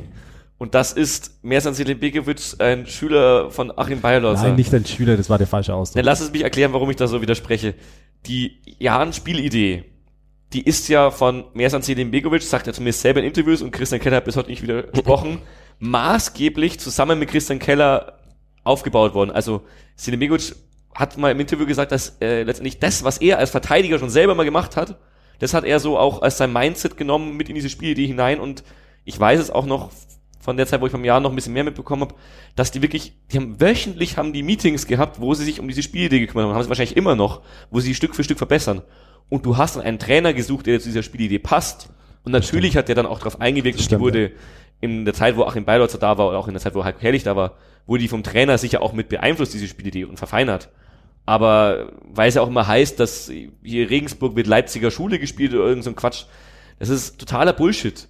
Das ist halt einfach vielleicht auch ein bisschen ein paar Trends, die zu Ja, dem das ist Zeitpunkt halt, im das ist halt, weil der. Sky-Moderator äh, drei Minuten vorm Ampfiff kommt und sich und sich drei, vier Schlagwörter äh, zurechtlegt und einfach egal ist, ob es stimmt oder Ja, aber nicht. deswegen müssen wir als Format von Klasse da dagegen aber, halten. aber was man definitiv, Ja, aber das ich, haben wir um doch das- schon oft. um das zu korrigieren, einfach sagen kann, ist, dass Mersat ein, ein idealer Trainer für die, für unsere Philosophie und für unseren Spielstil ist. Und dementsprechend gibt man ihm auch die Zeit, da die Erfahrung zu sammeln auf dem Niveau. Ich glaube, wenn wir einen gefunden hätten, der besser zu unserer Spielphilosophie passt und mehr Erfahrung hätte, hätte man jemanden anders eingestellt sogar. Möglich, möglich. aber es gab einfach gar keinen auch. Der wäre ja auch, Ja. der, glaube ich, hat er jetzt auch nicht gesagt, mach mich zum Cheftrainer oder ich hau ab und werde jetzt woanders. Glaub ich auch Der nicht. hätte auch weiterhin noch Co-Trainer gemacht. aber- Hermann Gerland des äh, SSV ja Bis jetzt macht das ja auch meiner Meinung nach richtig gut. Also es hat sich jetzt eigentlich schon ausgezahlt, der leichte Gamble, sag ich mal. Klar. Und klar. natürlich, um jetzt halt, äh, da ein bisschen versöhnlicher zu sein, am Ende hat der Meers hat ja sicher auch was vom Achim gelernt, was Trainer betrifft. Klar, der war jetzt zwei Jahre lang, eineinhalb Jahre lang, zwei. zwei Es Jahre lang halt Co-Trainer bei ihm und das ist definitiv, hat einen Einfluss auf seine äh, Art zu spielen. Aber die Spielidee äh, stimmt, ja. ist grundsätzlich eine Jahrenspielidee und wird es hoffentlich auch immer bleiben und hoffentlich wird dieser Weg auch weiter verfolgt und immer wieder verfeinert, weil das ist schon auch mit ein Grundstein, glaube ich, unseres Erfolgs in den letzten Jahren. Okay, welche Spielidee haben wir dann in den nächsten drei Spielen gegen Darmstadt, Heidenheim und Karlsruhe? Und ich finde, was ja eigentlich jetzt halt in dieser Saisonphase eigentlich geil, aber andererseits auch ein Riesendruck ist, ist, wir haben halt schon echt viele schwere Gegner hinter uns gelassen und haben trotzdem schon diese, wie viel, 17 Punkte? Und wir könnten jetzt halt wirklich uns einen Riesenpolster in die Winterpause reinschießen, weil ich meine, es soll nicht respektierlich klingen, aber Darmstadt und Karlsruhe sind schon eher auf unserem Kaliber, die wir, wo du was holen solltest, wenn du nicht absteigen möchtest. Und gegen Heidenheim haben wir jetzt halt außer im Pokal jetzt auch nicht so oft so schlecht ausgesehen. Also eigentlich könntest du dir jetzt eben dieses Polster an, äh, anschießen, ist aber genau die Gefahr, dass du dann am Ende mit null Punkte dastehst. Das ist ja auch genau das, was wir vorhin gesagt haben. Äh, die Gegner, die vielen guten Gegner, die wir schon hatten, äh, das sind ja genau die Gegner, gegen die wir uns leicht tun. Und die Gegner, die jetzt kommen, gegen die wir unbedingt punkten müssen, ja, genau. das sind genau die, die gegen wir uns schwer tun. Ja, das ist das Problem. Aber es, es sind definitiv drei Spiele, wo du nicht der Underdog bist. Deswegen, klar, wird es uns wahrscheinlich nicht unbedingt immer leicht fallen. Aber ich sage es jetzt zum dritten Mal. ich glaube trotzdem, dass wir äh, von so Spielen wie dem Sandhausen-Spiel ähm, einfach zurückschauen können und sagen können, okay, was hat da funktioniert gegen so einen Gegner? Denn auch wenn die natürlich dann sich, was, was Taktik und so angeht, noch unterscheiden, logischerweise, ist es trotzdem vergleichbare Gegner, sowohl vom Standing wie auch von der Erwartungshaltung, wie auch von ihrem Saisonausblick. Sind es alles, Heidenheim wird vielleicht eher immer unterschätzt. Mit, ja, mit ja. Ausnahme von Heidenheim sind es aber Mannschaften, die einen ähnlichen Blick auf die Tabelle haben wie Sandhausen zum Beispiel. Dementsprechend, glaube ich, sind es auch Spiele, wo du ähnliche um, Sachen umsetzen musst. Klar, wir, wir dürfen nicht wieder in unser Ding verfallen, dass wir sagen, ja, äh, jetzt sind wir ähm, Favorit oder zumindest ebenbürtig und jetzt wissen wir nicht mehr, was wir zu machen haben. Trotzdem, ja, sind es Spiele, wo wir, glaube ich, uns alle was ausrechnen in jedem einzelnen dieser Spiele. Und ich traue das diesem, dieser Jahrenelf im Vergleich zu vergangenen Jahren auch wirklich zu, dass sie jetzt davon was mitnimmt. Also ich glaube schon, dass wir da jetzt, dass wir auf diese, auf diese Stretch schauen und sagen können, okay, wir wollen da jetzt maximale Ausbeute. Du meinst, ja. der, der nächste Entwicklungssprung, sagen. Ja. Entschuldigung. Der nächste Entwicklungssprung muss einfach sein, auch ähm, als Favorit das gleiche geile Spiel zu leisten wie als Underdog. Vielleicht. Mehr, mehr, vor allem sich zuzutrauen, das Spiel zu machen, nicht nur, nicht nur eben zu sagen, okay, wir warten, bis die kommen, dann kontern wir sie aus, sondern vielleicht auch wirklich mehr die Initiative zu übernehmen. Das glaube ich schon, dass die Mannschaft dafür das Potenzial hat. Und dann ist natürlich der nächste Schritt auch einfach zu sagen, auch mental nicht reinzugehen, wie gegen vielleicht Nürnberg oder gegen den HSV, wo du sagst, okay, jetzt schauen wir mal, was wir heute mitnehmen können, sondern dass du eben in ein Spiel gegen Karlsruhe reingehst und sagst, hey, wir wollen doch heute drei Punkte mitnehmen. Denn ich glaube schon, dass das der Anspruch sein muss und ich glaube auch, dass die Mannschaft das schon, schon länger macht, aber wir auch als Fans müssen da dann irgendwo anders reingehen und dann sagen, hey, wir fahren da jetzt hin oder, oder die kommen zu uns und dann auf Deutsch hauen wir denen auf die Mütze. Also äh, du, die, natürlich weißt du immer nicht, was an jedem Tag passiert, aber es muss irgendwo die Erwartungshaltung oder nicht, nee, die Erwartungshaltung ist falsch, die Mentalität muss das sein, der Einstieg muss sein, okay, heute sind wir die Mannschaft, die hier drei Punkte Du hast ja teilweise auf der Tribüne schon auch gegen solche Spiele, wo es auf Messer schneidet und wo du auch weißt, ah, da geht's so um die Existenz, weißt schon, so gegen Darmstadt, gegen äh, Karlsruhe und so, da ist die Stimmung nicht so ausgelassen, wie wenn wir der Underdogs sind. Ich finde, ich finde auch wir Fans strahlen dann das so ein bisschen aus. Ähm, dass, dass wir eben da auch Respekt davor haben, weil wenn du gegen Darmstadt verlierst, ist halt einfach was anderes, als wenn du gegen Nürnberg verlierst. Wir das haben ist die gleiche Momentum-Nummer wie auf dem Platz. Ja. ja. Also gerade bei Heimspielen merkst du es massiv und ich weiß auch, dass in Szenekreisen sich immer wieder beschwert wird über diese Highlight-Spiele zu Hause gegen Stuttgart, Pauli, was auch immer, dass die Stimmung da viel schlechter ist mhm. als äh, jetzt gegen Sandhausen. Aber nur, wenn du jetzt nicht gegen den Highlight-Gegner Stuttgart, wenn du auf einmal 2-0 hinten liegst und dann, wie damals gegen Düsseldorf, ja. auf einmal drei Tore schießt, das Spiel drehst, dann ist die Stimmung auch überragend. Aber das ist ja auch nicht das, was die meinen, sondern die meinen halt wirklich die Stimmung von Anfang bis Ende, auch vor den beiden Gegentoren und sowas. Aber genau das ist es. Also auch dieses Momentum, was die Spieler auf dem Platz merken, genau das merkst du auch auf der Tribüne. Und genau das ist ja auch, wo du dich dann gegenseitig beeinflusst. Ja. Also wenn die auf dem Platz merken, hey, äh, die reißen hier gerade die Hütte ab, weil wir so geil spielen, dann sind es noch ein paar Prozent mehr. Wird auch öfter mal im Interview gesagt, und Wastel nehme ich sowas zum Beispiel auch ab. Das ist nicht nur eine hohle Phrase. Ich, ich glaube auch wirklich, dass wir als Fans uns da vielleicht ein bisschen an die Nase fassen müssen und sagen müssen, wir fahren nach Nürnberg und sind 2700, 2800 Leute. 3,5 waren es, glaube ich, sogar. Okay, ich weiß jetzt nicht, die Zahlen gehen da auseinander, Fall. aber sagen wir auf jeden Fall eine große Anzahl Auswärtsfans, ähm, nicht, die dann aber da auch über 90 Minuten selbst nach einer schwachen ersten Halbzeit ein Feuerwerk abbrennt, dass die Spieler das auch alle danach erwähnen manchmal, und das haben wir alle erlebt, gerade auf der Hans-Jakob dann in Regensburg, gibt's Momente, wo wir nicht so schnell in Fahrt kommen oder nicht so 90 Minuten lang Feuer machen und dann. Man muss ja auch sagen, auch die, also der erweiterte Fangreis, die Ultras sind ja sowieso ausgenommen von dieser Kritik, ähm, schwächelt dieses Jahr so ein bisschen. Dresden hat man schon mal mehr, Kiel hat Ja. man schon mal mehr. Das war der Gewöhnungseffekt. Ja, finde ich auch. Alles, wo du schon ein paar Jahre warst, wo du in der dritten Liga schon warst, ist mittlerweile uninteressant. Das hatten wir letztes Jahr schon ganz schlimm, war, glaube ich, Duisburg letztes Jahr. Ich glaube, dass äh, Bielefeld kommt noch, oder? Auswärts. Die hatten wir, glaube ich, daheim. Kann, ich kann Bochum Bielefeld Bielefeld, so- nicht unterscheiden. Äh, alles Ruppert, oder? Nein, eben nicht. nee, Äh, aber gut, dass der Tobi nicht da ist. Grüße an Tobi Braun. Duisburg am besten auch noch dazu nehmen. Nee, aber genau das sind die Spiele, ähm, wo wir eben schon so oft waren und wo halt der Normal oder nicht so gerne wieder hinfährt.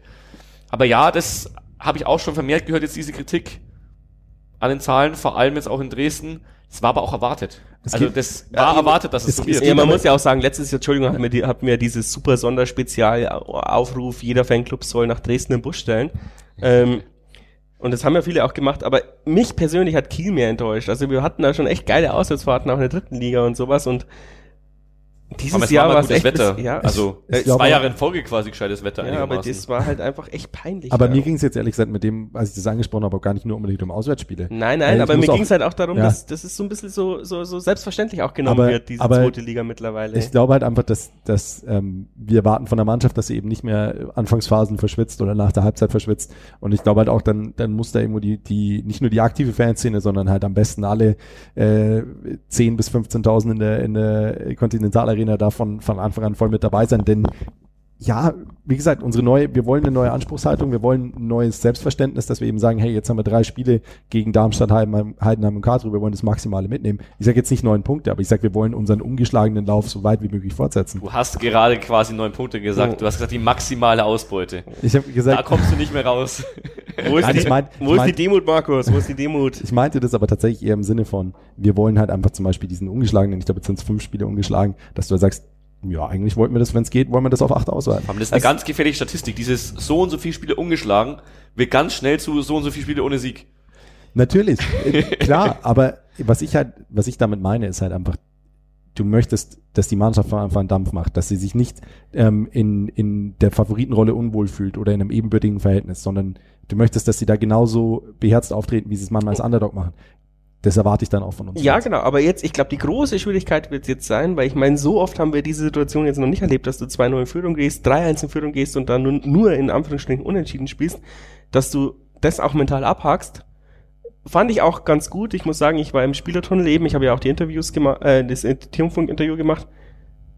Die haben sich zwar geärgert, so wie ich auch, also ich glaube, ich war jeder angepissteste von allen aber ähm, aber sie, sie haben halt das realistisch eingeschätzt, ja, auch ähm, mit ähm, und niemandem die Schuld zugewiesen. Das finde ich auch immer ganz gut, weil wenn es in der in der Mannschaft nicht läuft, dann hört man dann immer so im, im Spielertunnel so ein bisschen das Geraume, ah, der Depp oder sowas, ja, der hat den, der hat das und das verursacht. Also, nee, die haben alle wirklich konzentriert, sich wirklich eigentlich wieder fokussiert auf die nächste Aufgabe. Und ich glaube, das ist vielleicht auch unsere Stärke, dass, dass man Fehler verzeiht. Ich glaube, das liegt aber auch am Spielverlauf. Ich meine, in Nürnberg war es halt wirklich schon so. Klar, Nürnberg war objektiv gesehen die bessere Mannschaft lange Zeit, aber das war ein mentaler Sieg, dieser Punkt am Ende. klar. Und ich hatte jetzt auch, also klar, ich habe mich auch zu Tode geärgert und gesagt, das Spiel musst du gewinnen gegen so Gegner, wenn du schon führst, wenn du schon so führst und nach der ersten Halbzeit. Aber wir waren nicht wirklich, es war keine mentale Niederlage. Nee, es war- es war ein harter Punkt, ein hart wegzusteckender Punkt. Aber du hast dich danach jetzt nicht gef irgendwie schlechter gefühlt als vorher, vor dem Spiel. Ich glaube auch, ich glaube auch jeder von denen hat halt, also ich meine, man hat halt sofort gesehen, an was es liegt. Ähm, das kann man abstellen. Das ist jetzt nicht irgendwas, was in Stein gemeißelt ist, sondern jeder, auch die Spieler, auch die, auch die Fans und die und jeder, der das Spiel gesehen hat, hat gemerkt, ah, das sind, okay, das sind, das ist scheiße, dass wir jetzt bloß einen Punkt geholt haben, aber das sind alles machbare Fehler. Das ist jetzt kein, nicht weil das Spielkonzept nicht aufging oder sonst, sondern es waren halt einfach zwei, drei individuelle Sachen. Der heißt, er muss noch ein bisschen Bananen essen und dann passt es. Ich glaube, ich glaube, das hat aber auch damit auch Also zu tun, Kalium. dass wir jetzt einfach bei allen Spielen äh, über die letzten, eigentlich letzten zwei, drei Jahre gesehen haben, egal ob wir gewinnen, unentschieden spielen oder verlieren, wir sind immer eine Mannschaft auf Augenhöhe. Wir sind nie so, dass Ja. wir sagen, ah, wir sind, ach Gott, also da merkst du einfach den Klassenunterschied oder was Ja. auch immer, sondern wir sind inzwischen eine Mannschaft, die in der zweiten Liga gezeigt hat, wir können mit jeder Mannschaft von Platz 18 bis 1 mithalten, mitspielen. Wir können deren Gangart mitgehen, egal was sie mit uns Wir vorhaben. brechen nicht Und- auseinander wie genau. äh, Hamburg oder sowas. Und genau ja. deswegen sehe ich dann eben so ein Spiel wie jetzt. Da sagen die jetzt auch, okay, lief jetzt nicht so, wie, wie, wie wir letztendlich gewollt haben. Wir hätten da drei Punkte mitnehmen müssen und wollen. Aber letztendlich haben wir eine sehr starke Hälfte gespielt, hatten auch danach noch gute Situationen. Wir haben wieder gezeigt, dass wir absolut Zweitliga-tauglich sind. Und ich glaube, das ist ja eigentlich alles, was du von der Mannschaft erwarten kannst. Dass wir am Ende des Tages uns nicht nur am Platz etablieren, weil das haben wir ja mit dem fünften und dem achten Platz über die letzten zwei Jahre schon gezeigt, sondern auch mental, dass du einfach jetzt weißt, okay, wir sind eine Zweitligamannschaft, wir sind kein Drittliga-Aufsteiger oder ein Abstiegskandidat, wir sind eine gestandene Zweitligamannschaft im Kopf. Da wollen wir hin und es ist gut, wenn wir im Kopf schon da sind. Aber um jetzt das Osnabrück-Spiel mal abzuhaken, hoffentlich. Also, Äh, immer noch ein kleines Trauma. ja. Ich, ich habe es ich, also, als ich mir heute noch mal angeguckt habe, war ich trotzdem noch angepisst. Ich hoffe, die Spieler haken das besser ab als ich. Ich glaube aber wirklich, dass das, weil es jetzt eben, ich glaube, das Schöne ist, ist, der Ausgleich war nicht in der letzten Minute oder sowas. Ja. Und allein deswegen ist es schon viel leichter abzuhaken, Ja. als jetzt zum Beispiel für einen Club Oh wie der Punkt gegen uns. Hast du ja beim Club gleich in der Folgewoche gleich gesehen. Ja, und äh, kommen wir wieder auf die nächsten drei Spiele, wo wir eigentlich schon waren. Äh, Robert, deine Einschätzung. Und ohne Okay. Stefan äh, eskaliert hier alles. Wir fangen wieder von vorne an. Wie war das, wie war das Spiel gegen Sandhausen nochmal? Wie viele Punkte? Gegen Darmstadt? Ich glaube, wir machen so weiter. Fünf Punkte. Ich kann nicht sagen, gegen wen wir die drei Punkte holen, Bis zur aber Winterpause ungeschlagen. da, ich schätze jetzt mal vielleicht Darmstadt, Heidenheim unentschieden gegen Karlsruhe gewinnen wir, damit wir wieder nicht aus dem Stadion rauskommen, weil sie uns umzingeln, aber Das sehe ich genau anders. ähm, also Mach erst mal du. ich würde jetzt äh, punktemäßig sagen zwischen fünf und sieben. Äh, ich glaube auch, dass wir, dass wir das ist, tatsächlich ist den das rechnerisch möglich, ja, richtig. Ja. Ja, jetzt, hab ich, jetzt hast du mich selber kurz zum Nachdenken gebracht. Nee, ähm, ich glaube, dass wir den Lauf fortsetzen können. Da, die Anlagen dazu Ich sind sag acht. da. Ähm, äh, ich, ich, gegen wen wir sie holen, wüsste ich jetzt auch nicht unbedingt am Papier. Heidenheim haben wir uns die letzten Spiele mit Ausnahme des, des berühmten Pokalspiels eigentlich immer relativ gut angestellt. Ähm, Darmstadt mal so, mal so. Äh, der KSC ist immer unangenehm. Aber ich behaupte jetzt auch, also fünf Punkte halte ich für absolut möglich. Haltest, hältst du sechs Punkte auch für möglich? Also rechnest du mit, dass eine Niederlage möglich ist oder sagst du fünf oder sieben Punkte? Würde mich jetzt interessieren. Ich, ich glaube tatsächlich fünf oder sieben, weil wir dann irgendwo dann dieses Selbstverständnis entwickeln, dass wir sagen, hey, äh, wir sind ungeschlagen und wir bleiben das auch. Okay. Ja, dann muss ich den Pessimisten spielen. Ich rechne mit vier Punkten. Ich habe es mir auch schon genau überlegt. In Darmstadt sage ich, holen wir einen Punkt. Einfach weil es ist so klassisch jetzt gerade. Ja, wir haben jetzt zwar irgendwie einen Lauf, aber irgendwie auch keinen so guten Lauf. Es sind immer so ein paar Dämpfer drin. Deswegen werden wir wahrscheinlich dann am Ende wieder irgendein dummes Tor kassieren, dann steht es unentschieden. Leider. Gegen Heidenheim, glaube ich, stellen wir das dann ab, weil Heidenheim, wie ihr auch schon gesagt habt, ja, haben wir jetzt in der Vergangenheit nicht so schlecht ausgeschaut. Das ist auch wieder so ein Spiel, wo wir dann fast schon wieder der Underdog sind, weil Heidenheim halt schon noch etablierter ist als äh, viele andere Vereine in dieser Liga. Also auf jeden Fall etablierter als Sandhausen. Wie geht's eigentlich Kolja? Wer? Wen meinst du? Und. Karlsruhe sehe ich halt ganz anders. In Karlsruhe glaube ich, Freitagabend oder generell Abendspiel in Karlsruhe, da war irgendwas. Die wollen sich revanchieren, da fliegen wir 3 Uhr aus dem Stadion oder sowas. Was aber gut ist, weil dann holen wir vor Weihnachten noch einen Haufen Punkte. Nächster, nächster, nächster Hint. Wie alt ist eigentlich Schnatterer? 37? Ähm, Ja, und seit wie viel Jahrzehnten Ja. ist Frank Schmidt schon bei dem Verein? Also Stimmt, das ist halt ja. einfach, ich, ich, das spricht aber auch für die. Das Finde ich auch, ja. natürlich, es spricht total für die. Relativ- Das ist auch Ich glaube, an Heidenheim sollten wir uns auch orientieren, aber ich Ja. verarsche halt gern Leute. Marco Grüttner ist unser Schnatterer. Ähm, Und mehr als Selim Begovic wird unser Frank Schmidt. Wenn, ja, Dann stimmt. läuft's gut. Wenn es so wird, dann läuft's gut. Dann ganz kann ehrlich, ich mit leben, aber mit wenn, äh, außer, außer Platz wenn, jedes Jahr kann ich sehr gut leben. und wenn Grüttner halt noch genauso geil Freistöße schießt wie der Schnatterer. Das wäre halt auch noch Man muss ja schon sagen, wenn man jetzt mal Heidenheim äh, objektiv betrachtet, dann ist deren einziges Manko in den letzten Jahren, dass sie es irgendwie, die haben jetzt ein paar Jahre wirklich als Geheimfavorit auf dem Aufstieg gezählt, Mhm. dass sie es nie so wirklich gerissen haben und oben mitgespielt haben. Da haben wir, wir vor zwei Jahren mehr oben mitgespielt. Durch Zufall. Irgendwie. so Denen ihre Manko ist tatsächlich, dass sie die Bodenständigkeit, glaube ich, bei den Transfers verloren haben. Haben die so irre eingekauft? Naja, aber die haben auch über Wert eingekauft. Zum Beispiel Ja. auch der Kolja-Transfer ist halt einfach ich, vielleicht sinnvoll gewesen, aber halt auch eigentlich so ein bisschen so Meinst, außerhalb ihres Geldbeutels. Regionalligaspieler? Sie versuchen jetzt äh, Nein, aber von auch- dem wegzugehen, was wir machen. so Nein, nein, die haben, die wir haben einfach nur noch. Namen eingekauft, weil wenn du, wenn du den Kolja betrachtet hast, war der jetzt eigentlich jetzt nicht unbedingt der, der Heidenheim nach vorne gebracht hat. Und das hättest du auch vorher wissen können, wenn du ihn nur drei Sekunden gescoutet hättest. Vor allem das Lustige ist, sie haben noch nie mit dem Transfer vom Spieler von uns Glück gehabt. Kolle, äh, nicht, sind ja nicht nur Koller Pusch, auch Ronny Philipp ist ja dann irgendwie so. über Umwege in Heidenheim gelandet. Aber über Augsburg, oder dann? ja, ja, der war erst in Augsburg und dann, ich glaube, erst in Heidenheim. Und wo er dann hin ist, weiß ich nicht. Und dann gab es noch irgendeinen anderen, glaube ich, auch, der entweder direkt oder irgendwie in Heidenheim gelandet ist, der hat auch nichts gerissen hat. Also Ex-Jahren-Spieler in Heidenheim, vergesst das, sucht euch einen anderen Verein. äh, apropos Ex-Jahren-Spieler, muss man nochmal ganz positiv die letzte Pokalrunde erwähnen. Äh, alle Regensburger Exporte haben, haben sich sehr gut geschlagen. Außer Achim Bayerlotzer? Gut, okay, ja, das stimmt. Der hat es dem Jahr nachgemacht. Ja, wollte ich gerade sagen, der, hat, der hat sich gedacht, solidarisch äh, Saarbrücken äh, kann man mal ausschalten. Das hat sogar der Kicker aufgegriffen ähm, oder irgendwelche Online, ich weiß nicht, sind andere Online-Medien, glaube ich, die gemeint haben, du kannst Bayerlotzer aus Regensburg holen, aber nicht Regensburg aus Bayerlotzer. Ich glaube, ich glaube, Ergebnisse gepostet. Äh, mit, gutes Meme hätte, hätte, ja. wäre ähm, Marvin Knoll noch äh, Elfmeterschütze bei St. Pauli, dann hätten, glaube ich, fast alle Exporte an dem Tag getroffen. Ähm. Wo du jetzt auch mal wieder so ein bisschen wehleidig zurückschauen könntest was wir für eine Bombenmannschaft ja, hätten. Natürlich. Aber das, das gibt's ja, das gibt's ja bei vielen kleineren Mannschaften. Endlich sind wir an dem Punkt. Wie lange hat's gedauert, dass wir an dem Punkt sind, dass du wirklich mal sagen kannst, oh, der war mal bei an, der war mal bei an. Und genau. Und der ist nicht nur in der griechischen achten Liga gelandet. Ja, ja, genau. Und du redest nicht über den Spieler, der äh, unter der Woche bei Wacker nur Traub in Totopokal spielt. Ja. Hallo Jimmy Müller. Großer Fan, aber ich meine eher die Spieler, die halt immer noch in der zweiten Liga oder sogar in der ersten ja. Liga spielen und zwei Tore gegen Bayern München schießen also das ist schon auch eine Entwicklung, die du da sehen musst. Und Auf wenn wir jetzt Fall. mal so weit kommen, dass es nicht nur Spieler sind, die wir aus der Regionalliga geholt und entwickelt haben, sondern dass es Spieler aus unserer eigenen Jugend sind, wie zum Beispiel ein Philipp Ziereis, der glaube ich, ist er immer noch verletzt oder so, aber der seit Jahren bei äh, Pauli eigentlich wirklich gut gespielt hat, bevor er sich jetzt letztes Jahr verletzt hat. Und halt auch charakterlich der Wahnsinn. Und so der letzte äh, Spieler ist, der Riesenformat hat, also Zweitliga-Format hat und aus unserer Jugend, glaube ich, wirklich stammt wenn du mal Olli Hein und Wassel Nachreiner rausnimmst, die immer noch da sind, äh, wenn wir solche Leute noch irgendwann haben, auf die wir stolz sind und die wir verfolgen können, also Regensburger Eigengewächse, die Champions League spielen, dann haben wir es geschafft. Dann haben wir es geschafft. Äh, dafür muss aber jetzt dann erstmal dann das Jugendinternat gebaut werden. Jetzt wird erstmal das äh, Funktionszentrum der Profis gebaut. Wird jetzt gebaut. Und dann läuft es. Dafür müssen wir uns aber noch ein paar Jährchen in der zweiten Liga festbeißen. Deswegen geben wir alles für unseren SSV, fahrt's auswärts, hört Sturmfunk, kauft euch Trikots, Bettwäsche. wir brauchen Geld. Und danke fürs Zuhören. Wurde halt ein bisschen länger. Hat Spaß gemacht. Bis zum nächsten Mal. Danke, Markus.